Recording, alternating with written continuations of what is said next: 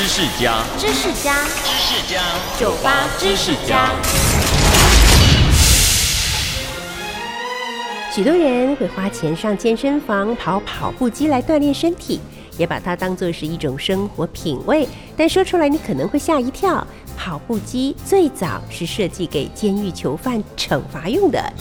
十九世纪，英国工程师威廉·丘比特发明最早的跑步机原型，它是一个大滚筒，滚筒的最外圈有一层一层的踏板，好让人可以一步一步地向上踩。滚轮便持续的往下转，就像爬着无穷无尽的阶梯一样。给谁爬呢？对，就是监狱里的囚犯。他上头一次可以站上二十四个犯人，一边踩滚筒一直转，产生的动能呢，就可以驱动水车打水，也可以让磨坊运转，可以碾磨稻麦。如此一来呢，犯人不仅可以服劳役，又可以帮忙拼经济。哇！立刻就造成了流行，甚至还传到美国去了。可是后来有人认为啊，这样虐待囚犯太残忍了，这跑起来永无止境的滚轮跑步机才在监狱里逐渐消失。